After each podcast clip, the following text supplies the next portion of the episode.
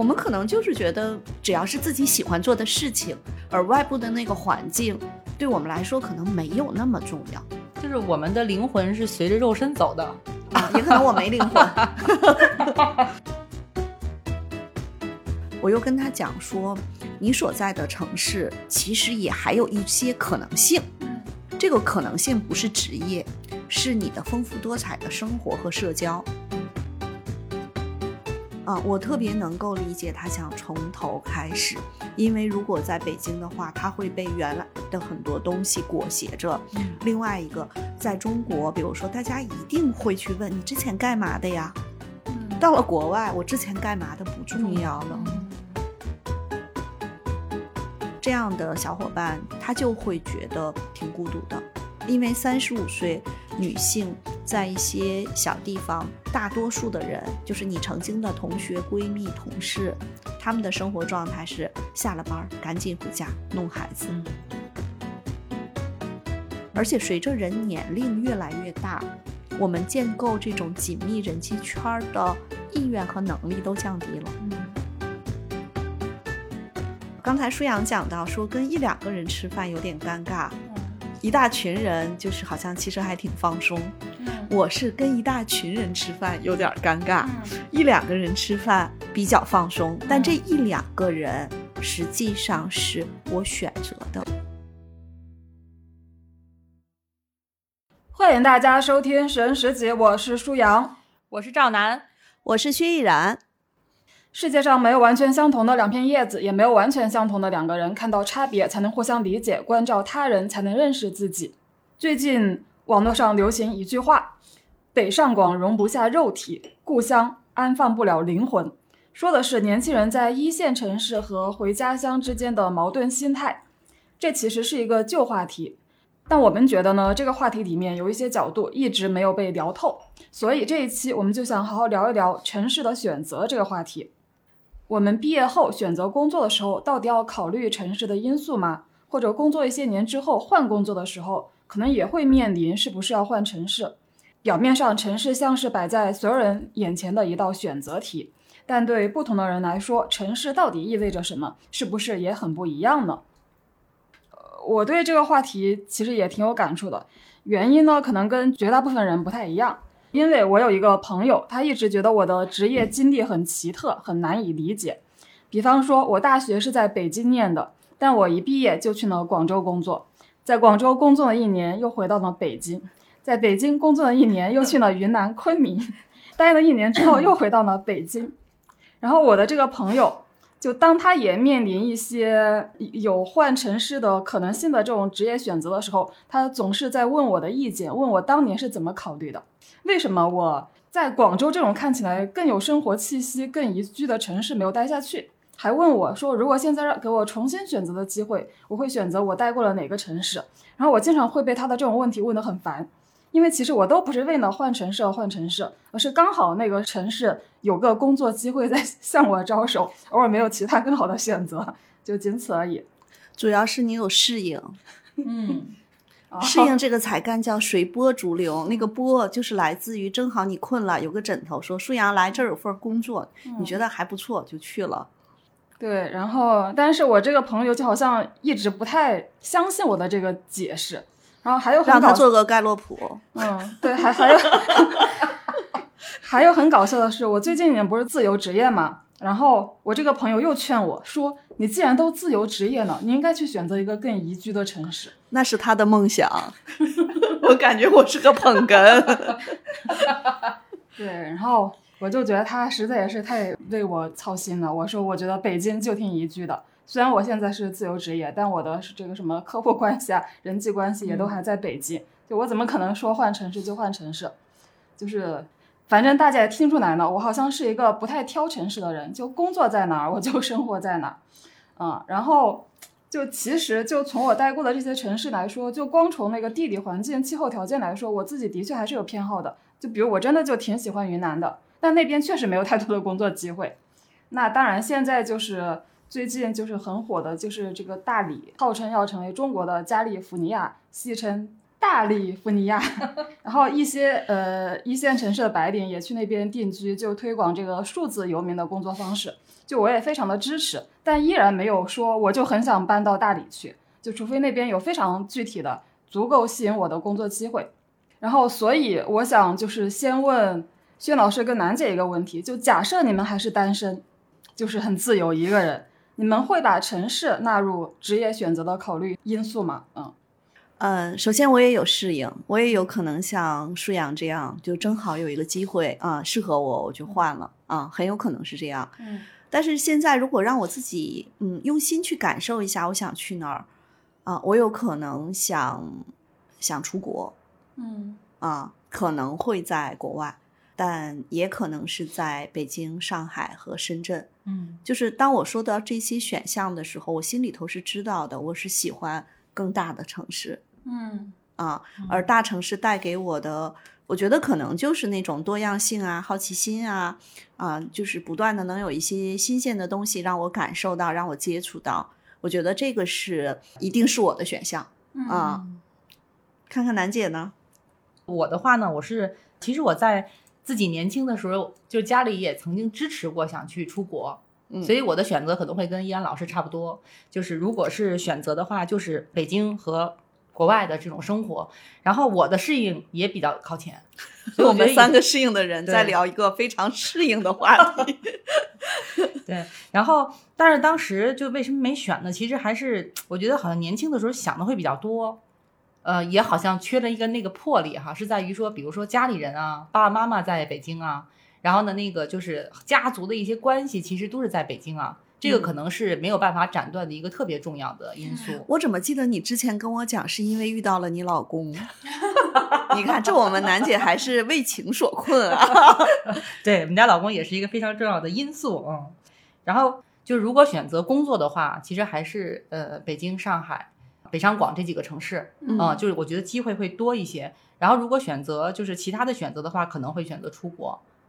嗯我，我发现了，我们三个可能是搞事情的人。就是我说的这个搞事情，其实是希望啊，或者叫搞事业的人，这个事业也可以打个引号哈，嗯，也没那么大的野心，但是呢，也不能闲下来对。啊。然后然后另外一个呢，就是如果真的是考虑到城市的话哈，我也想了想，其实我觉得一开始就是最早期的杭州，其实是我挺想去的。然后就是厦门，啊呃，这两个城市，因为厦门呢是在我之前，我们就是在那个之前的集团公司的时候出差去厦门的时候，我觉得厦门那个城市就很好。然后那个杭州呢，也是因为呃去过杭州玩了几次，觉得杭州的那个环境很好，嗯，而且呢这两个地方呢也有比较好的工作机会。就是像这种二线城市，你觉得还是有有机会的，嗯，而且可能这个环境也还可以，所以也可能是你的一个选项。嗯，我觉得这个是生活环境吧，生活环境和工作节奏。对，我跟大家讲一个我曾经的白日梦。我今年五十哈，我之前大概在我四十五岁左右的时候，我做过一个白日梦。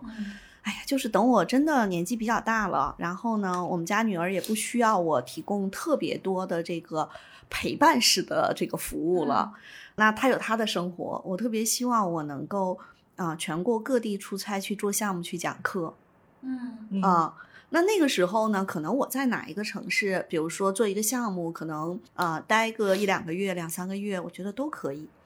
所以刚才舒阳在说到他的那个工作变化的时候，包括楠姐说到这个点，我就在想，我们可能适应在前的人，城市对我们来说没有那么重要，嗯就是你可以换，活在当下，对，活在当下，谁不如不就不做梦？意思是？啊，不是，就是他融入到一个新环境的时候，啊、比如说他不会有说肉身是不是能够安放，灵魂是不是能够安放，嗯。就是对我们来说，可能就是哪里有事情啊，哪里就去，然后再换一个城市有事情啊，那也可以。嗯。啊，这可能是一种呃，就是是一种比较独特的点。所以刚才舒阳的朋友不停的问舒阳，我觉得可能是他在这个维度上，他是一个呃打着引号的叫固定化的思考，就是他想一个事情的时候，就有点想说，我把这棵树种在了这个花园里，这个土壤里，我的根就要往下去扎。嗯嗯啊，而我们呢，先切花，也不叫先切花，活的生命太短了，不能这么说。我们可能就是觉得，嗯，只要是自己喜欢做的事情，而外部的那个环境，对我们来说可能没有那么重要。就是我们的灵魂是随着肉身走的啊，也可能我没灵魂。嗯，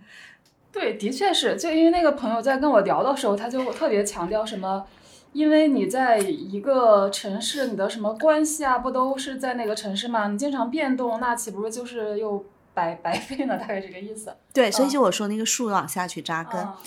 呃，而往往实际上我们现在去想这个点嘛，就是，呃，我昨天呢在客户那儿做了一天的盖洛普的培训，晚上跟客户一块儿吃饭的时候，其中呢他们有一个伙伴就讲到自己是外地人，啊，他应该是找了一个北京老公。嗯后来呢，他年纪也不小了。他说他在四十五岁的时候，就是所谓的北京的政策嘛，就是四十五岁之后结婚多少年之后，他可以把户口迁入到北京，应该是有，我知道是有这么一个政策的。他说他之前就会觉得自己这么多年在北京工作打拼，当然他的工作也让他换过一些城市去工作，但是因为他跟她老公结婚，孩子也在这边，就他的家是定居在北京。在这个大的背景下，他实际上谈到了，呃，就是拿到北京户口那个过程和拿到那个时间点，就他之前前后的那个感受的变化。嗯，啊，我就会发现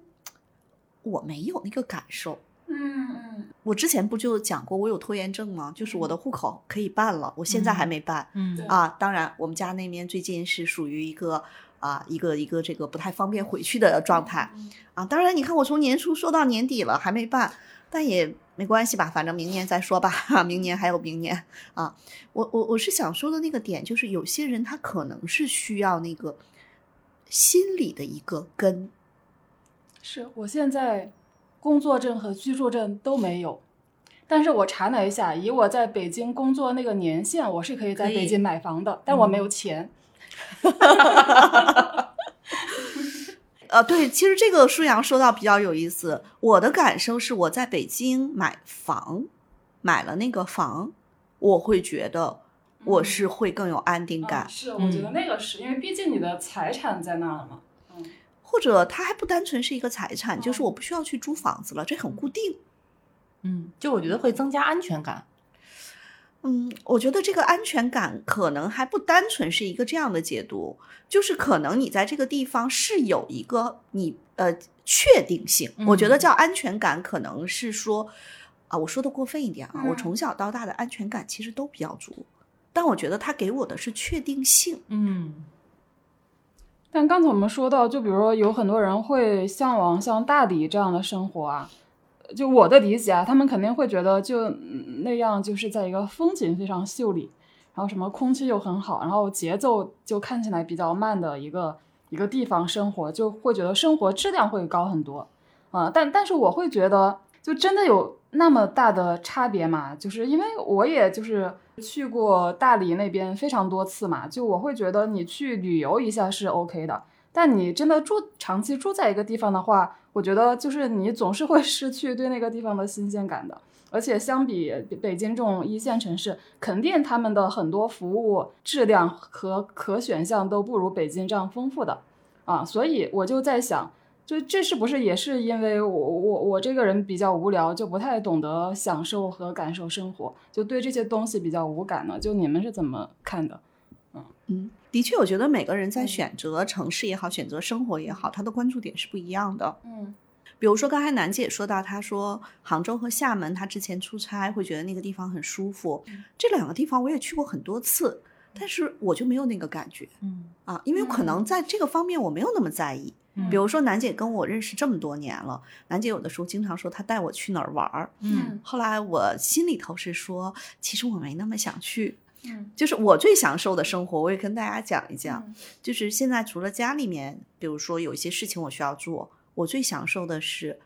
在每天早晨，如果阳光很好，在工作室喝茶看书。嗯，然后对我，因为我以前讲过我是多线程，嗯，可能听着参与的商业参考，嗯啊，就是这个感觉。今天早晨我们是星期六的上午在录音吗？嗯，是不是感觉早上在这儿待着是很舒服？是，嗯。在某种意义上，我可能会觉得这就是我的大礼服尼亚。呃，就我其实讲说，每个人都有他自己喜欢，所以喜欢在大理生活的嗯朋友，可能他也就跟我喜欢早上在工作室喝茶是一模一样的。嗯嗯嗯啊，就本质没区别嘛，就是大家都找一个自己舒服的状态存在着。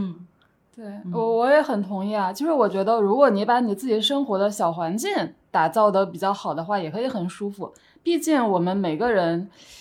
你很难真的去享受一个城市的所有的好东西吧？就其实你能够享受的还是有限的，那不如就把自己的小环境搞得好一点。嗯啊，我我也是这么想的。嗯嗯。嗯，这里面呢，呃，我说一下这个不同的点，就是在不同城市生活的不同的感受。为什么呢？就是因为见过很多朋友，嗯啊，他们在各个城市从事各种各样的工作，啊，我也是一个特别八卦的人，就是只要你发朋友圈，只要你是我的微信好友，我其实能够收集到的信息也很多。所以呢，我身边也有在大理，就是移居到大理工作和生活的朋友，不止一两个。然后我在关注他们的朋友圈的时候，我也能看到他们的生活，而且他们都是之前在北京的。嗯嗯。每次呢，可能我看到的时候，我会觉得嗯挺好的。就比如说，再有一个小伙伴来找我，他说我去不去大理？我说嗯，你可能挺适合的。我为什么说挺适合的呢？因为我收集到了我从北京去大理的这群朋友他们的那个生活状态，嗯，和来找我咨询的这个小伙伴内心所期待的那个感受很相似。嗯，我就说你不妨去看一看，了解一下。嗯，但是还有一些小伙伴，他说：“哎，我杨老师，我是特别想去那面，但是我问了问之后，我可能就会觉得，嗨，其实去了那儿，你的内心也安定不下来，因为你只是看到了，就是那面的某一部分。嗯，但是实际上很有可能，当我问了很多背景信息的时候，其实他也有很多割舍不下的一些现实状态。”嗯啊，那这个时候我可能也会跟他说，啊，你可以去了解一下，但是呢，当下如果你受这些因素的影响，你去不了，你也不妨在当下啊，比如说你在这个城市可以去找一些不一样的感受。我讲两个例子吧，之前应该也是我们的一个听友的一个小伙伴，他来找我做咨询，我拒绝了。啊，他把所有的资料填完之后，我我拒绝了付费的咨询。然后呢，我是跟他这么讲的，我说我看了你的所有背景信息之后，我认为你当下可能没有那么大的动力和勇气，说一跺脚就离开你目前所在的城市。嗯，他说是的。我说呢，你目前所在的城市可腾挪的空间，在职业发展上。我也没有更好的选择，就我也没有更好的建议给到你，那这个咨询我就建议取消了。然后呢，我又跟他讲说，你所在的城市啊，其实也还有一些可能性。嗯，这个可能性不是职业。是你的丰富多彩的生活和社交，嗯，因为他当时在里面讲说，他特别喜欢什么看话剧呀、看艺术展啊、巴拉巴拉这些，还有一个他就是在那个所在的城市，他其实是有一种灵魂的孤独感，嗯嗯，就像我们说大城市容容不下肉身，但是家乡其实是灵魂无处安放。甚至我当时发起这个话题的时候，就是看了一个朋友的朋友圈，他转了一篇文章，就是说，啊，在某一个城市，可能是回到家乡，甚至可能都找不到一个能一起吃饭聊天的人哦啊。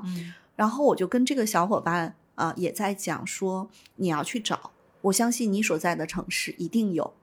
那怎么去找呢？无非是三种方式。第一种是通过线上社群了解你的同城、同一个城市跟你有共同爱好的小伙伴，嗯，比如说线上有一些读书会，也有一些可能一些骑行，嗯啊，甚至可能是一些就是美好生活的小社群，嗯啊，这是第一个。第二个呢，我是会说你也可以去关注一下你们本地的一些活动。当你知道有一些地方发布这些信息的时候，你不妨去试一试。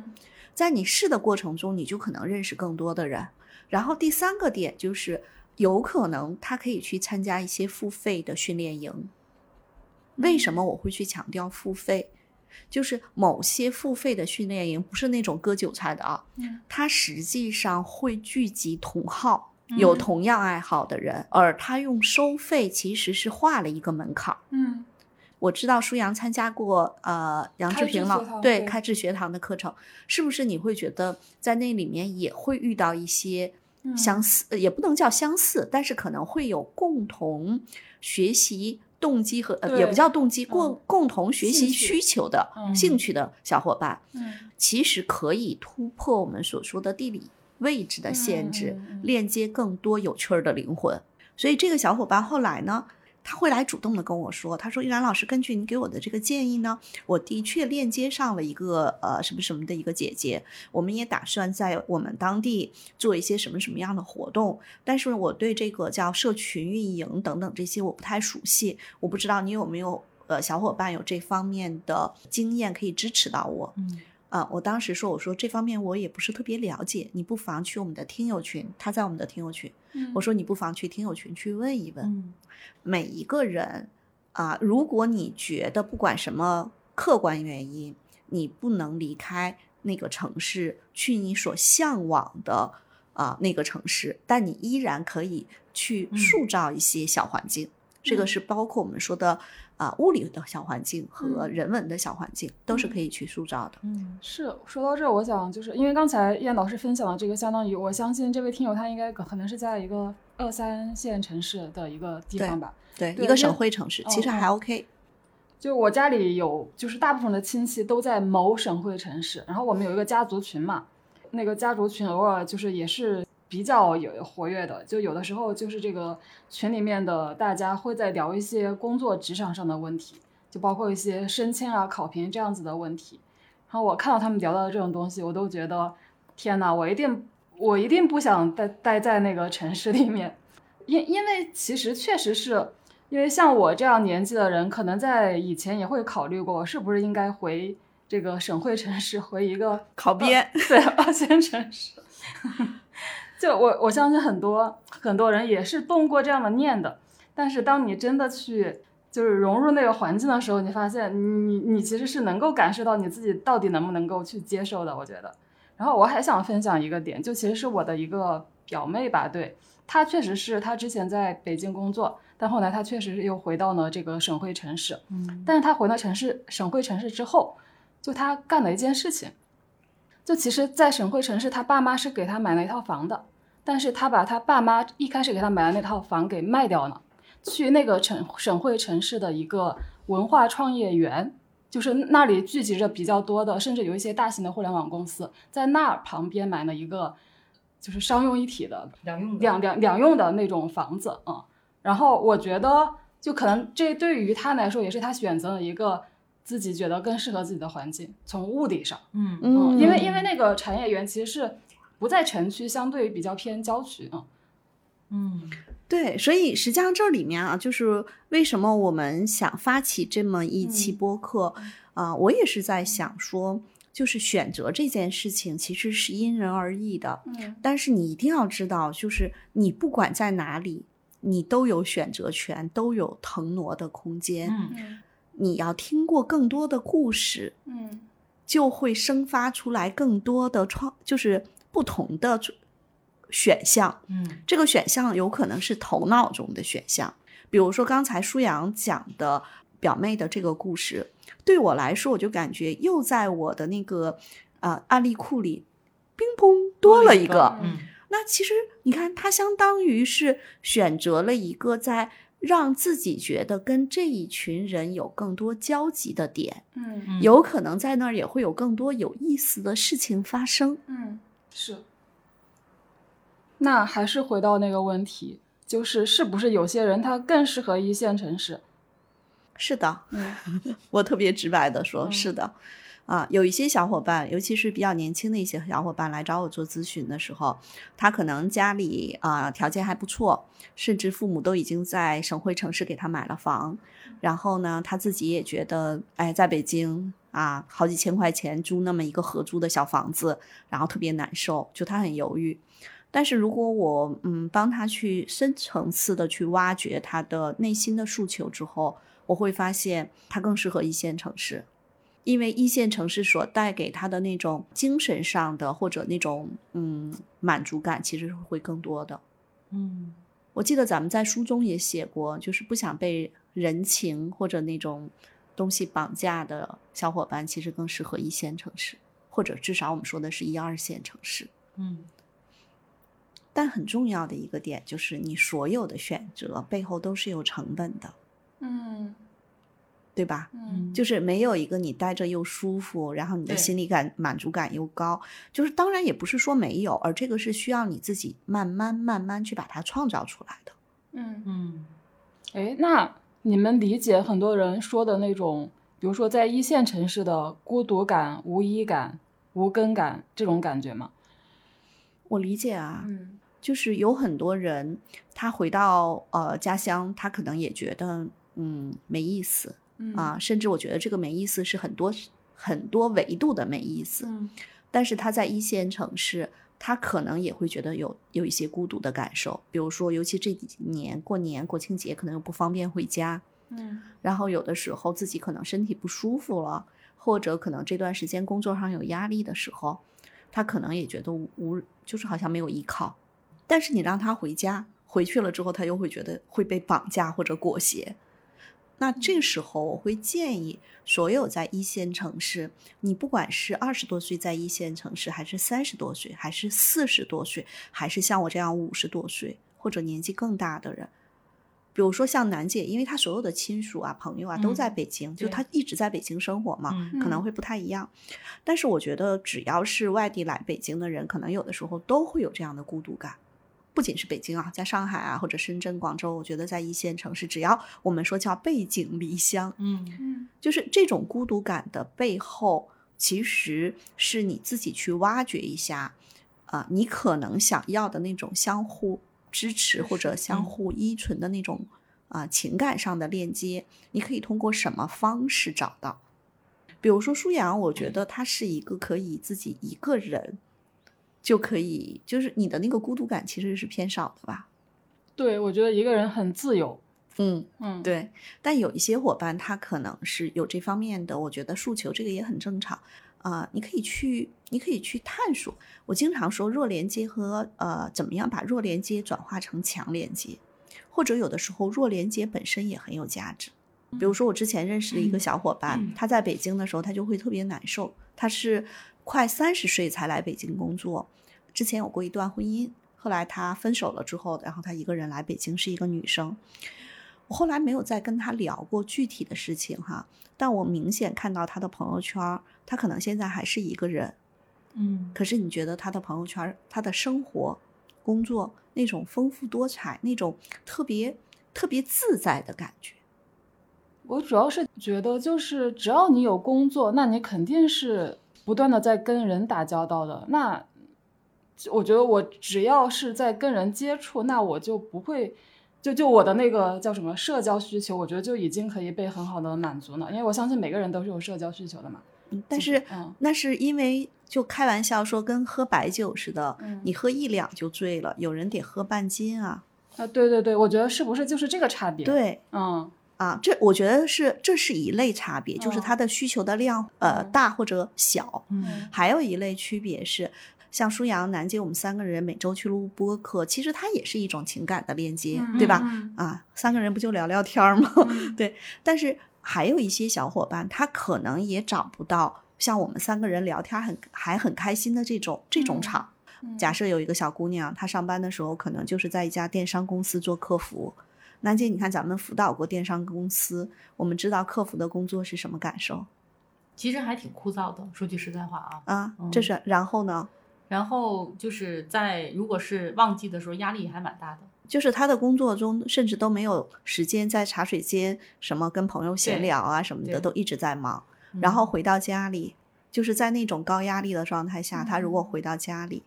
然后他累得不行了，第二天还得上班。嗯然后周末的时候，有的时候一累了也就懒得出去了。如果也没有什么比较好的朋友拉着一块儿什么逛个街呀，什么逛个公园啊，啊吃个饭啊，他可能这一天又过去了。嗯那你就可想而知他的孤独感。嗯，他哪怕就是一两白酒的需求，他都无处去满对足。但我嗯昨天在我的这个客户那儿，他们实际上是一家外资公司的中国区，他们主要其实是一个人很少，整个这个公司就九个人，然后昨天晚上培训完之后，然后啊，他们的老板跟我说说，薛老师能不能跟我们一块儿吃个饭？嗯原来说是这个培训要放在外地嘛，嗯他们其实就想多跟我聊聊，说行啊。后来因为这个出不了京，我们就在北京，那我就陪他们聊聊天。陪他们聊天的过程中，我明显感觉到他们其中有一个同事已经在这儿工作十二年了，还有一个同事在这儿工作八年了。他们的老板在这儿，就北京就中国区的这个负责人在这儿工作六年了。嗯然后你就明显看到他们之间的那种关系很开心。嗯其实包括我就也在这个晚上吃饭的时候问了问他们是不是北京人、嗯啊，比如说有的人他可能就是北京人，嗯或者她老公是北京人，嗯哎，你看是一种状态。还有一些小伙伴就是都不是北京人，嗯然后两口子可能是啊、有的比如说她老公是有了北京户口，她连北京户口都没有啊，也有这样。但你看，就是同事之间的那种嗯很舒服的那种感受，其嗯实它也是一种相互的支持或者陪伴。嗯，但我们刚才模拟的那个客服的那个状态，嗯，其实是完全不一样的。嗯嗯我理解，一个是因为后面这家公司其实它整体是比较稳定的，所以大家都可能是很多年的老同事，或所以会有一种归属感。对，嗯嗯，可能还有一个原因就是客服这个工作它本身就那个工具属性非常的强，而且大家平时又很忙，就比较少的这种就是闲聊天或者说这种感情上的一些交流。对，但我会觉得，就不管是什么样子的工作，我觉得其实跟同事之间就这种不是讨论工作的那种很微妙的感情上的交流，我觉得也是能够弥补这种孤独感的。嗯，对，这里头又说到了一个另外一个点，就是叫因人而异。嗯比如说，我们现在其实服务的一个呃公司，他们的客服团队，包括前一段时间因为人员特别紧缺嘛，双十一之前要把客服团队补上，楠姐还支持他们那边，其实在招聘工作上做了很多创新。那我们就讲其中的一个女生叫杨帆，嗯她其实就是做客服，现在是客服团队的负责人。我相信杨帆是没有那个孤独感的。嗯，对，是的，其实我讲这个例子也是会说到，这个状态还是会因人而异。嗯嗯但是我最想说的是，如果你感受到这种孤独感，你就要找办法，因为这种感受时间长了嗯会太难受了，嗯就相当于一个人渴就是没水喝，那多难受啊！其实我刚刚叶岩老师在讲的时候，我就想到另外我身边的一个例子，因为刚才刚好也说到出国这个话题嘛。嗯、是这样的，就其实是我有一个朋友，他不久前其实是在已经决定离婚了。他不仅决定离婚，他还做了一个决定，他觉得他搞完离婚这些事情之后，他就要出国。他他的年龄跟我是一样的，就他觉得他一个离异的这个年纪的女性，她觉得她她也生活在北京，她觉得在国内会活得很很不好，所以她觉得她要选择一个某一个国家，能够让她重新开始她的生活。就当她跟我说出她这个决定的时候，就我我其实我的态度就是劝她，就是我觉得说你如果决定离婚那没关系，那你就慢慢的把这些事情给就是搞定。但是你说你要完全突然就是要出国，然后就是这个可能是有点冲动，就是我而且我就跟他说，就可能你以前你的这个工作生活的环境让你觉得比较压抑、比较封闭吧，就不是你想要的。但是在北京这样的大城市。其实它是有非常多的精神上的养料的，你只是可能没有之前没有接触到，嗯，然后他的这种思路，我觉得确实也是挺惊到我的。当然，你也可以说他很有勇气吧，他确实就是那段时间就一直在咨询那些什么留学中介呀、移民中介呀，就在想有没有一条路子可以让让自己出国。其实我能理解他。嗯我说一下原因啊，嗯就是当一个人可能他，比如说他在之前在北嗯京，他没有这种特别广泛的这个社会支持系统。举个嗯例子，他比嗯比较相对比较封闭，可能在嗯体制内工作，嗯或者在一份稳定的工作，然后呢，但是不管什么原因，他可能打算啊、完全跳出来这个状嗯态的时候，嗯他其实是愿意找一个陌生的地方重新新开开始。嗯我其嗯实是我能理解的。嗯然后呢，如果是这位朋友，我会建议他去读书。嗯去留学，去国外去读书。嗯国外实际上对于达到一定年龄之后再去读书这件事情的那个开放和包容度是嗯极高的。对，甚至我举一个例子，我现在五十了，如果有机会再去，比如说去读书，先去上语言的预科，再去读书，很有可能啊。嗯比如说楠姐都心动了，要不咱俩去吧？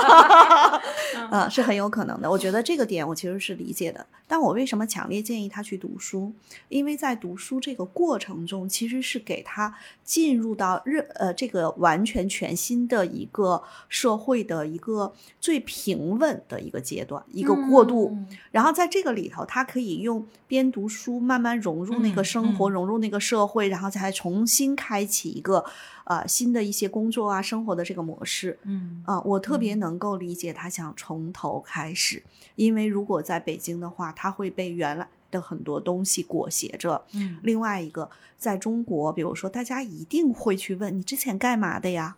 嗯到了国外，我之前干嘛的不重重要要了。嗯嗯，哎，我在这儿分享一下我身边所有出国的人的特点哈，我觉得嗯确实是有刚才依然老师谈到的那个内心孤独的解决方案嗯。啊，就是通常就是在就我哥哥他们那一代，他们所有就是在出国之前嗯。都要先找到女朋友一起出国，哦，然后到国外可能觉得哎生活还行，两个人再结婚嗯生孩子定居，嗯。然后还有就是像现在的比较年轻的，就我周围比较年轻的小伙伴出国的话，通常是男女朋友一起，嗯或者是同班同学一起。嗯。就他到国外也会马上建立有一个呃可以倾诉或者是呃情感上的支持系统。嗯嗯，就这种的其实是比较多的。就我真正看到说自己一个人一跺脚走的这种的，确实还不是特别多。特别多，那是啊因为你见的还是少，我见的少 特别多。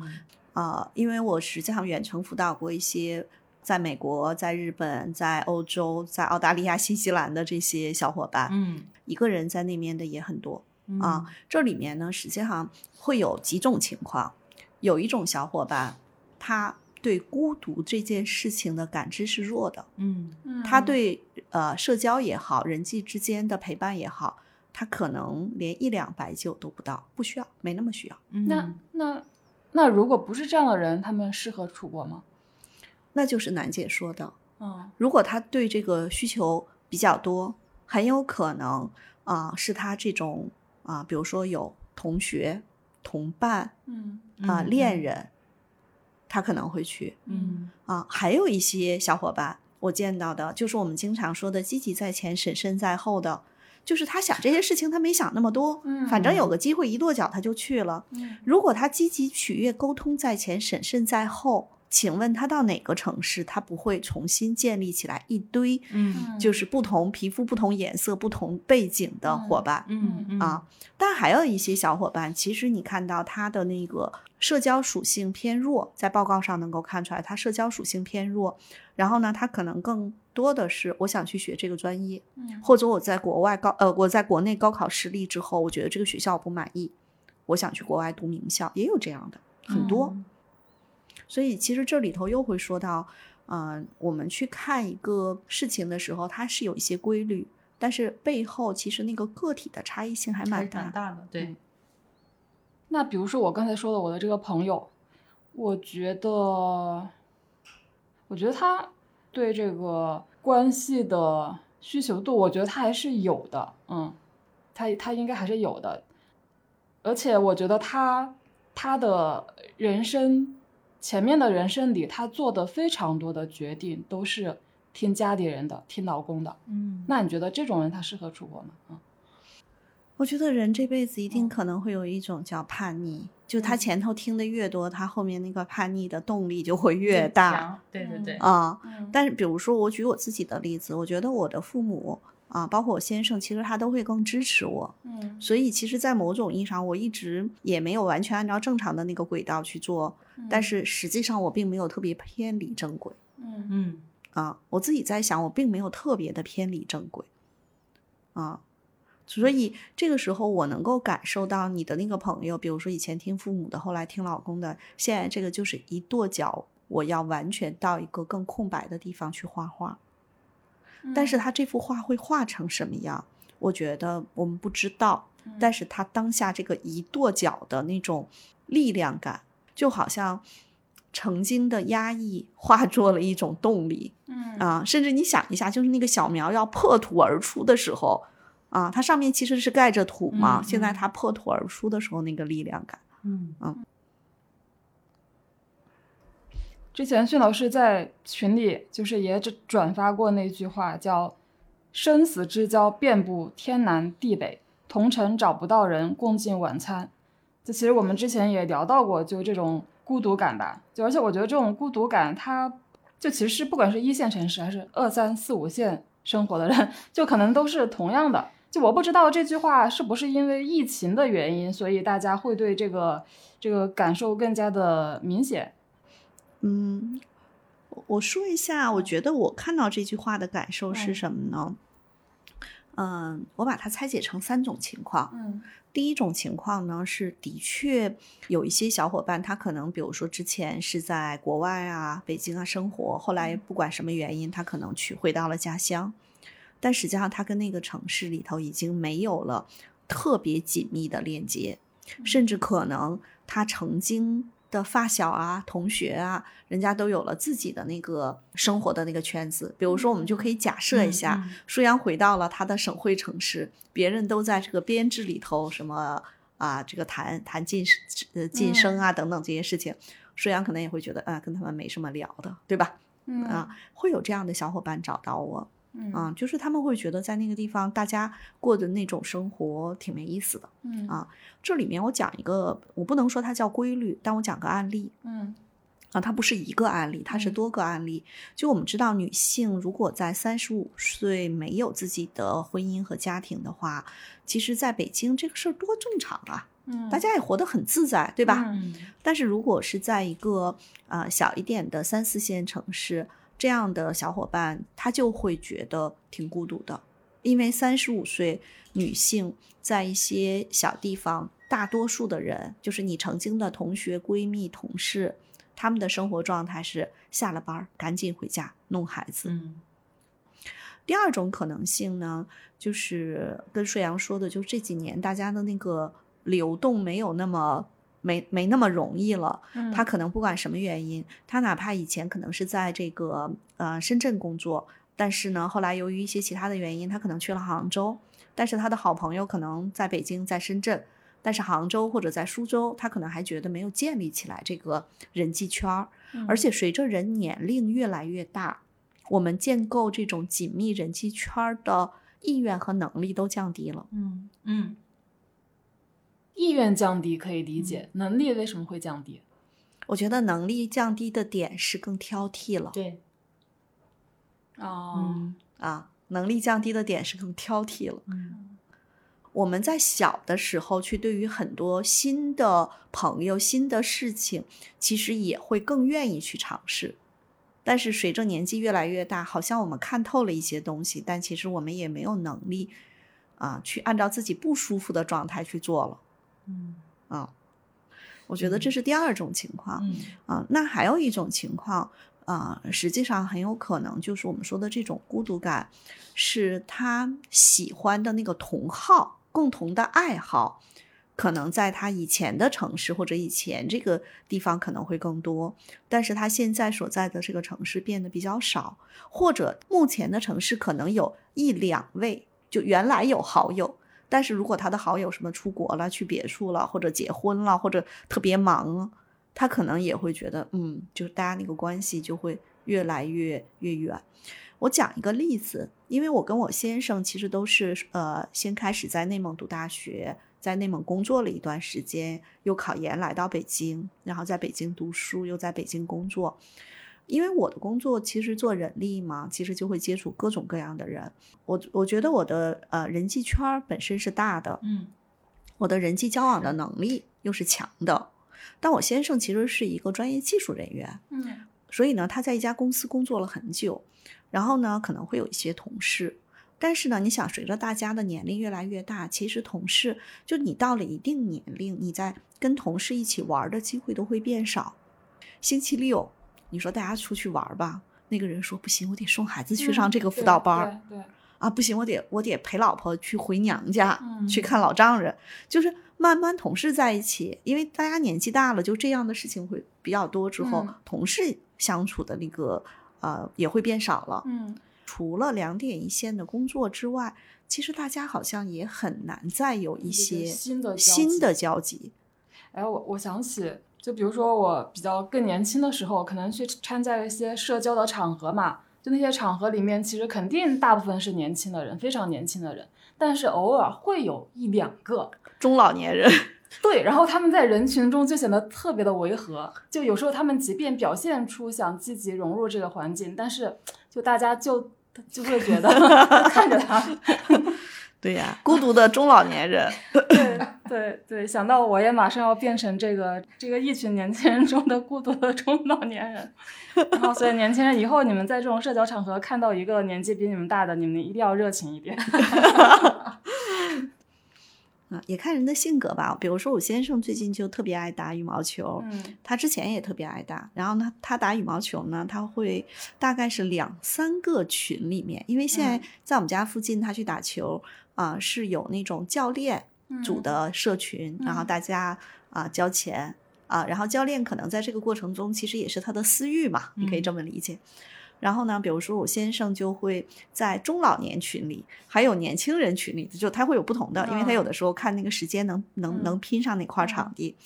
那这个里面就会，他也有时候跟我聊说，比如说有的那种特别外向的人嗯啊，不管年纪大小啊，实际上是老少通吃的。嗯但是像我先生，其实相对来说内向一些，他可能就是打球。嗯嗯如果别人可能跟他聊一聊，他也会聊一聊，但是呢，他很难通过这样的这种共同爱好的社群里面有更啊、深度的链接。我觉得就是对他来说是一个比较难的事情。嗯但是如果换了我和楠姐，如果是这个状态，我们一定又能够什么呼朋唤友去出去玩儿啊，这个其实哦也是区别，个性的区别。嗯我觉得我也是，因为其实我我也有就加一些乒乓球的那种球友的微信群嘛，就我也就是以前反正陆陆续续也打过很多次，但我确实觉得我只能停留在打球。像这种兴趣社群啊，就的确你能接触到的人真的是太广泛了。就是有的时候你觉得你跟他真的是生活在平行世界，就除了打球真的聊不到一块儿去，而且也会有非常多的这个年龄的差。嗯，但当然这可能也是个优点，就你可能会遇到比你年轻很多的人，你也会遇到年纪非常大的人，所以在这种场合下，真的你们只能打球。那不一定，换了我和楠姐，除了打球，还能还能聊点有趣儿的事儿，对是吧？对是是，嗯，但我觉得十人十己这个这个点其实挺好的。我们有听友群嘛，然后加入这个听友群之后，因为大家就这个话题自然会让大家去介绍自己嘛，不管是介绍自己的工作生活，还是介绍自己对自己的理解、自己的性格，这种话题就非常容易让人在不同的角度去建立一些嗯、联系，嗯，所以我觉得，嗯，它比一个打球、羽毛球、乒乓球或什么球的兴趣社群，其实是更 更有益益于建立一些更深的联系的。嗯对，是的，嗯嗯，我觉得一个是这个，还有一个就是我之前其实不太愿意做线上的课程也好，线上的社群也好，嗯。今年尝试做了一些，嗯。做了一些之后呢，我就会发现，我有一个课程就是盖洛普的线上的那个训练营，一阶呢其实是讲了三次，都是线上，我们二阶拉的时间特别长。就是十月、十一月、十二月，每个周六的晚上，我都会讲一个小时。嗯啊，讲大家的案例，讲讲大家的问题，然后这个过程中，其中有一个呃女生，她有一天就给我写了一特别长的一段微信，嗯她就说她的这个变化，因为这个群很少，就除我之外就九个人，嗯其实它就很紧密。就我一直会去讲说，我们要去找一些自己共同话题的紧密的小的线上社群。我们这里的小伙伴有江浙一带的，有中原河南的伙伴，有广西的伙伴，嗯有北京的伙伴，有深圳的伙伴，就是东南西北，还有在东北的。但在这个过程中，你会发现大家有一些共同的话题，嗯它会让人能有一些不一样的感受。其中有一个小伙伴，他实际上是在一个相对比较传统的行业，金融行业。我们这一说传统就知道啦，银行啦、啊，他其实做的还不错，但是他其实也会有一种孤独感，因为当你所在的这个机构越大，你在这个机构里认识的人越多，其实你认识其他人的概率就会变得越少，因为人的时间和精力是有限。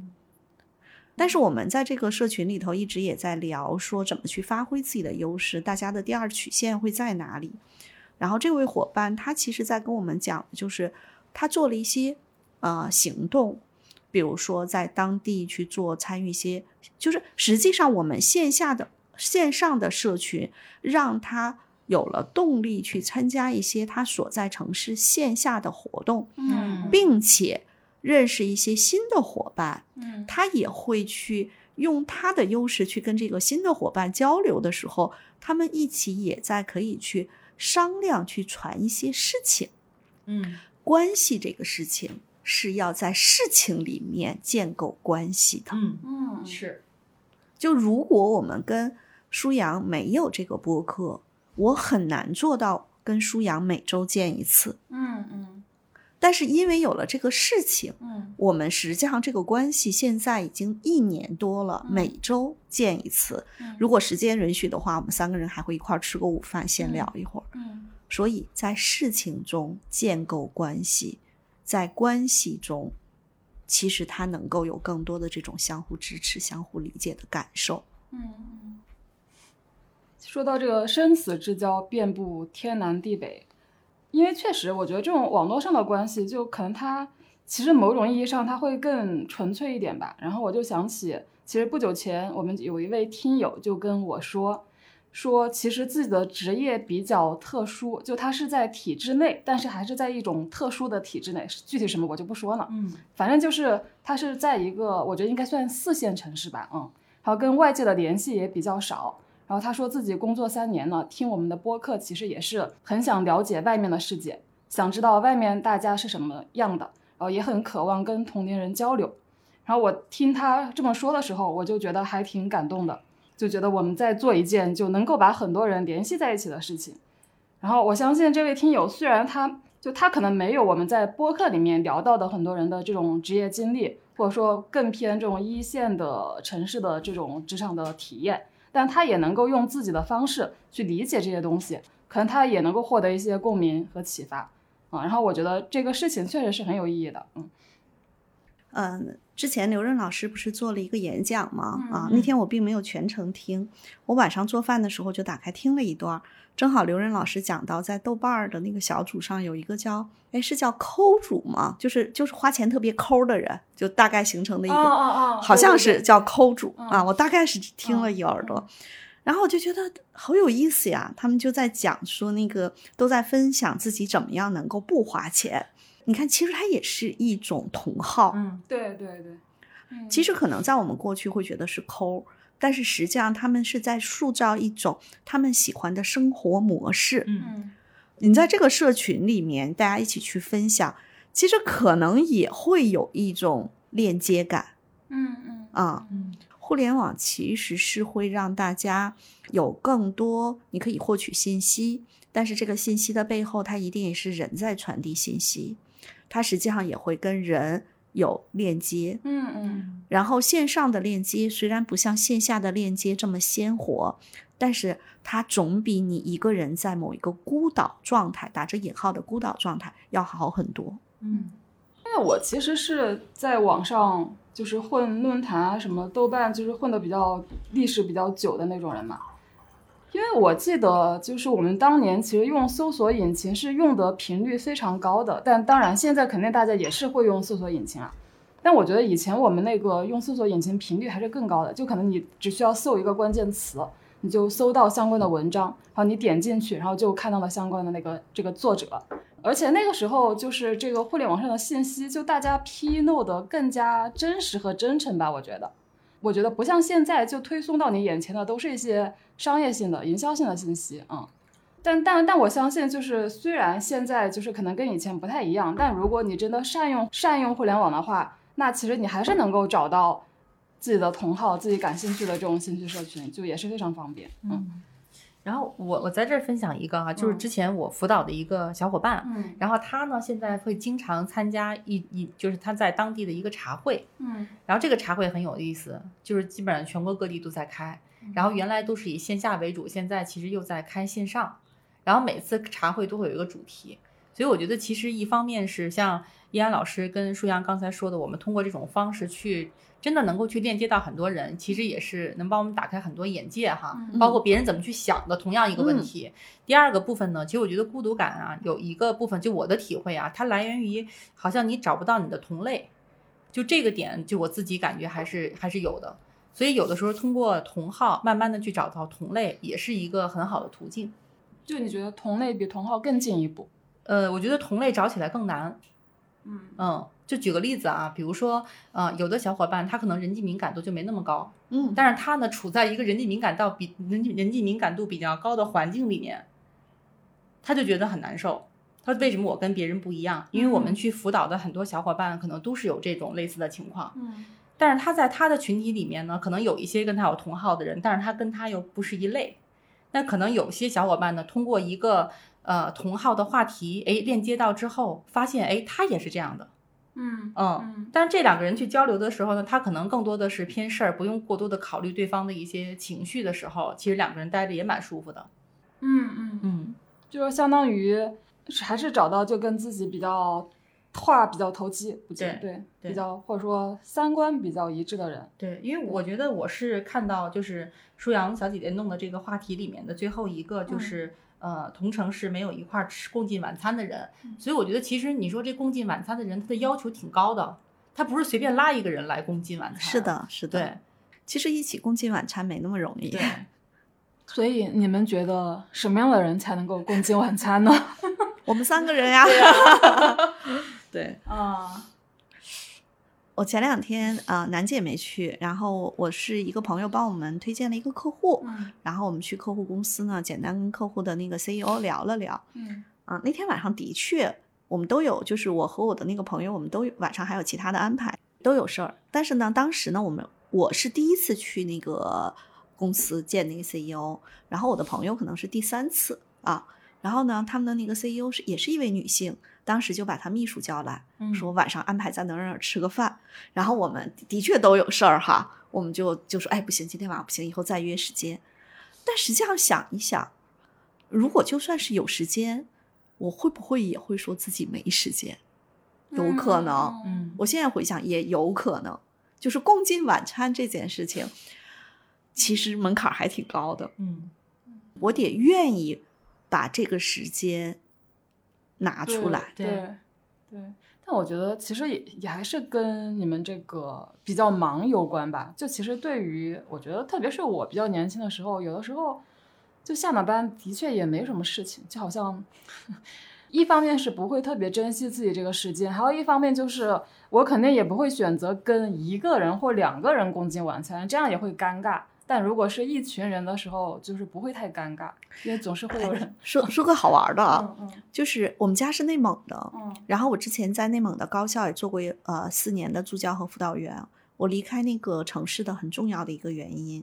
我实话实说，我非常讨厌饭局嗯嗯啊。就包括我现在这么多年了，你像我来北京二十五年了，我跟当年认识的一些前同事啊、朋友啊，其实我的链接变得比较少，只有那么为数不多的几个人。嗯但是即便是这样，我每年回家看我父母的时候，我都会悄悄的回去，悄悄的回来。嗯饭局是一个让我觉得很累的事情。第二个是我每次回去的时候，我哥呢，其实他就会尽量在我回家也待不了几天，四五天，他就会尽量陪着我，陪着我们一家三口，我们一嗯大家子人嗯吃饭啊、溜达啊。但是你依然会发现，他有天可能会说：“哎，依然今天晚上我们不过去了，不跟你们一块儿吃饭了。”或者他说：“哎，今天晚上你嫂子过去，我就不过去了，我有个饭局。”但我发现他们的饭局其实没什么实质性的目的，嗯就是习惯性的，比如说啊，什么好久没见啦，谁谁传个局啊，对就吃个嗯饭，有一个由头就可以。哎，就嗯随便都，反正提前约一下，嗯就一块儿吃个饭。哦，我觉得可能不单纯是我们家那儿，其实在很多三四线城市，这个事情是很很经常性的。是的，比如说楠姐，你老公最近这几年在外地开公司弄嗯厂子，是不是你去看他的时候也会发现很明显这个状态？对。然后我觉得这个这个部分呢，就跟刚才我们那个话题好像很贴切，是因为我们家老公也是背井离乡，其实但是他那个其实是他的老家，嗯。就是那个姥姥的出生地，其实是在那个位置嘛。然后在这个过程当中呢，因为他在当地之前也没有一些朋友，只是有我们有亲戚在，嗯。嗯，但是他后来建立起的这些朋友，恰恰都是在工作当中有一些接触，但是他又不构成直接的利益关系嗯啊，然后关系还挺好的。然后像依安老师说的这个部分，我就会发现，呃，他每周可能都要跟人聚至少一次，嗯啊、那这种至少一次的时候，其实，在饭桌上，因为我参加过这种饭局嘛，基本上都是聊的家长里短的事儿，什么我们家孩子怎么样了，大概都是这类吧，啊、都是这类的事情。然后我就会觉得，就是为什么会有这样的饭局？然后，但是在这个过程当中，你会发现他们的节奏感其实特别好，就这些人节奏感特别好。嗯后来我还跟我们家讨论，跟我们家老公讨论过这个问题。我说为什么要组织这样的饭局呢？他说：第一，你来了之后，大家肯定是要欢迎你的，就像依安老师说的这个部分，对对吧嗯？第二个部分呢是他们为什么定期去一块儿坐下来吃饭，生活中都会有一些烦心事儿，这几个人又能够聊得来。嗯然后呢，实际上在饭桌上呢，都是你说鱼香肉丝，我说宫保鸡丁儿，但是都说家里的事儿，说完了之后，好像心里就舒服一点。啊，嗯我突然发现了，这不就是那个国外的那个叫戒酒会的，就是或者是在心理学上，它有一个叫积极团体辅导，或者叫团体辅导，其实就是一群人，哎，吐个槽，吐完之后心里都舒服点儿。但我觉得还有一个功能啊，就你总是要吃饭是吧？就你一个人吃饭，你能点的菜真的是很少。对，我觉得就是对很多年轻人来说就是这样的。就我觉得我比较早年的时候，我觉得你可以叫饭局，也可以不叫饭局，就可能就是同事，甚至跟你的领导一起。就不可能不不至于每天都有饭局，但是每一天只要有一个稍微有一个小的由头，一大帮子人就会一起出去吃个饭。嗯然后呢，而且这个场合其实大家也比较比较轻松吧，比比较轻松比较放松。对我，我觉得这可能跟跟因为我之前待的是新闻媒体比较有关系，因为嗯在媒体行业，其实大家就上下级之间也没有太多的这种隔阂吧，就同事之间也没有太多的这种隔阂。嗯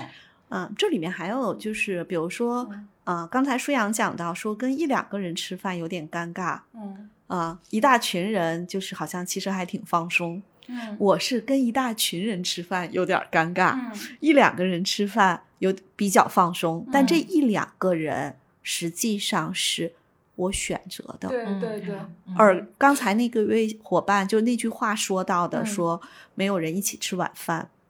其实他和我有点相似，嗯就是我们要找到舒服的人，嗯就是实际上是我们用个别和交往挑到的那个人一起吃饭。嗯那他其实是一起吃饭，还是晚上一起在工作室，就是吃个盒饭聊天，其实是一回事儿。我们吃的不是饭，哦我们吃的是用这顿饭的这个媒介是两个人的交流。嗯，对哦是的，那我我补一下，就刚才我说的那种饭局，就如果人少的话，有的人会觉得没兴致，他甚至就不来；他人多的话，他才会去。这就是人和人的差异，嗯所以我们可能人十几他可能会觉得，就是你们才这几个人，而且你们这几个人都不太说话，我去干嘛呢？他可能得有一个人就比较容易搞气氛的人进来，他才会啊，我更愿意参加。嗯嗯，哎，我在这儿就分享一个啊，因为原来燕老师知道，原来我们公司其实他们我们接了很多的那个就是企业客户都是偏政府端的嘛，嗯嗯然后我们公司就会有那种比较强的酒桌文化，嗯然后这种酒桌文化呢，是你说跟客户喝哈，特别能够理解，比如维护客户关系啊，拿一些 case。然后，但是我们内部也会喝。然后我们内部喝的时候呢，通常是比如说每个月我们会开一次，在周末开一次大会，所有的那个就是我们是线上会，因为我们有海外的一些业务嘛。然后呢，就是线下所有在北京开的人，开完会之后要晚上就有饭局了。嗯然后这种饭局其实就是酒桌的那个部分，嗯就要去喝酒。嗯然后我会觉得，哎呀，我就会觉得挺难得的，人家叫我我就去。但是我们好多的那个，就是好多的各部门的负责人都会是，哎呀，今天有事儿去不了啊什么的。然后我觉得好扫兴啊。对 但是其实我去了之后，我也不是为了讨那口酒喝，嗯其实就是在那个过程当中，我觉得就给让大家开开心心的就挺好。嗯啊，就更多的是一个服务性的角色可能会多一些。嗯，我讲个例子啊，昨天我们的那个客户，然后呢，他们人很少嘛，他们在北京就六个人。啊，他们昨天参加培训呢，还有三个人是在远程。我其实有点担心，就是又有线下又有远程，我其实担心我照顾不过来。但其实效果还不错。晚上吃饭的时候，其中有一个小，他们三个人的工位啊是这么坐着的。比如说呢，大家想象一下，如果是我和楠姐和舒阳，我们三个人呢，舒阳坐在中间，我跟楠姐呢挎着舒阳老在聊天儿，嗯，就这个感受啊。他们就是这样的小伙伴，就三个人在一起，中间那个人不太说话，他沟通排三十三，然后呢，他的体量、个别、和谐都在前面。我当时就讲到，我说你在工作中或者在社交关系中，有的时候你需要把你的呃想法、需求要明确说出来，因为你不说，别人也未必能够 get 到，但是你很容易 get 到别人的感受或者别人的想法。这是我在培训时候讲的。然后呢，晚上吃饭的时候，这两个比较能说的女生，她们俩真的一直都在说。全程吃饭的时候，中间这个女生基本上没有太说话。嗯。后来我们就在聊到一个问题，然后呢，其中这个旁边两个女生就说：“哎，我们俩天天这么说话，你烦不？”她说：“不，她说我可开心了。”她很喜欢听他俩有的没的。聊天就是他们办公室也不是很大，我们昨天是在他们旁边的会议室。然后呢，据说他们的老板是有他独立的这个办公室，他老板就说经常听到外头就哈哈哈哈哈哈哈哈，就特别爽快的笑。主要就是旁边这两个女生，中间那个女生她就说：“她说我在这儿，我觉得听他们聊天特别有意思。”是，我觉得这也是我以前参加那种饭局的心态，我就觉得听别人聊就挺开心的。对。在昨天我们培训的时候，他们也不停的去去问这个不爱说话的女孩，嗯，因为他们有的时候爱说话的人看到别人不说话，他会有一些，尤其是体谅在前、和谐在前、包容在前，他会有一个感受说，你不说话，你不会不开心吧？我们会不会吵到你了？后来我们昨天讲完了之后。那个不爱说话的女孩最后说了一句话：“说你们聊天，我听着我可开心了。”然后旁边这两个女生说：“啊，我们终于放心了。”他们公司特别好玩，他们公司的报告我太少见了，就是大部分人，所有呃，大多数前十二个才干关系建立那儿都四个、五个、六个，哦，他们氛围也特别好，一堆和谐在前。最有意思的是，审慎基本靠后，嗯哦，但行动也靠后。嗯，适应都在前，所以很融洽，很融洽。嗯，昨天你想一天的培训，中午跟他们一起吃饭，晚上跟他们一起吃饭，哎，我就会觉得我在里面，我也我因为我也有适应嘛，嗯，我会觉得好像我跟他们在一起没有任何违和感啊，嗯。嗯。嗯，就你并不会觉得这样的饭局让你觉得有压力，对，还挺舒服的，就听到他们有的没的。但是某种意义上，如果是我。可以选，我更愿意跟其中有几个女生一对一的吃饭聊天。嗯啊，这个其实是我的偏好。嗯，所以因为说到共进晚餐嘛，就我觉得我可能百分之九十九的晚餐是一个人吃的吧，然后也很习惯了，就不觉得我一定要找一个人共进晚餐。你跟人别人聊天什么，你可以在网上聊，是吧？你为什么一定要找一个吃饭的点去跟人家聊呢？你你们会觉得就是吃饭还是就有有一个什么就比较特殊的一个仪式或意义的一件事情吗？没啥感觉，嗯嗯，但是我有的时候喜欢一个人吃午饭，啊，早饭嘛，大家都是对付一口。晚饭呢，大多数的时候是跟家人，我又是那个做饭的人啊，所以呢，其实他对我来说就是就是一个一个很明确的角色，我做饭跟大家一起吃饭，跟家人。但是一个人吃午饭是我一个人独处的时光，其实还挺舒服的。嗯，其实今天这个话题啊，就我一直想说，就其实就是在几周之前吧。就是其实也是我们听友群里有人提议说，我们其实可以发起一些线上的语音的聊天。然后呢，就我们就的确发起过两次，一次是上周的周四，一次是这周的周五，也就是昨天。然后其实我们这个聊天非常的随便。上周周四那个聊天的主题是今天晚上你吃了什么？昨天的晚上那个聊天的主题是双十一，你打算买什么？嗯，就每次大概有十几个人，就是平均在线人数有十几个人，然后大家就会可能从这些话题又聊到其他一些话题，就非常发散式的聊天。但是我觉得这个过程可能有很多人，就既然大家待在那个聊天室，就那个腾讯会议里面这么久，肯定是他觉得是有收获或者说是有滋养的，嗯，就好像每次都是聊到半夜十二点吧，嗯，才结束。然后我就会觉得，这个其实就是虽然不是共进晚餐啊，但是就也是一个非常。比较自由、比较舒服的一个聊天，因为当别人在聊的时候，你可以不聊，因为毕竟有那么多人嘛，就你不担心冷场。但你自己想说什么的时候，就其实大家也会静静的听着你说。嗯嗯，我觉得这个状态就是就是就是也可以成为一种选择吧，因为大家就有想说一点什么东西，就平时可能没法跟身边的人说，或者说有些什么呃希望得到别人的回应的一些。呃，一些事情，或者说有些什么疑问，就在这种场合分享，其实也是非常的安全的。嗯，舒阳小姐姐，你跟大家有没有分享你的那个万年汤？没有，因为因为因因为因为我并没有想到这个事情。对，如果楠姐在那儿，她会分享。会分享的。听我们可以追着舒阳小姐姐问一下，那个又方便又有营养还好吃。主要是因为那天晚上我并没有做那个汤，所以我们今天本来是在讲这个选城市的问题，然后就聊到了吃饭这个问题。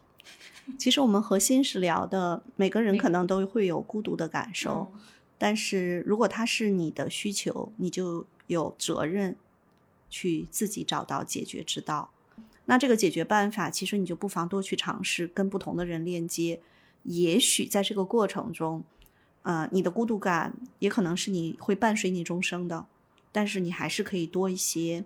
啊，把窗户打开，空气会新鲜的空气会进来。嗯，那我还是觉得，就不管一个人生活在二三甚至四五线城市，但毕竟就是中国人口这么多，你要在你的那个城市里找一个，不管是同号还是同类，其实。我始终会觉得这个机会还是很大的。当然，关键是找。对对对对对，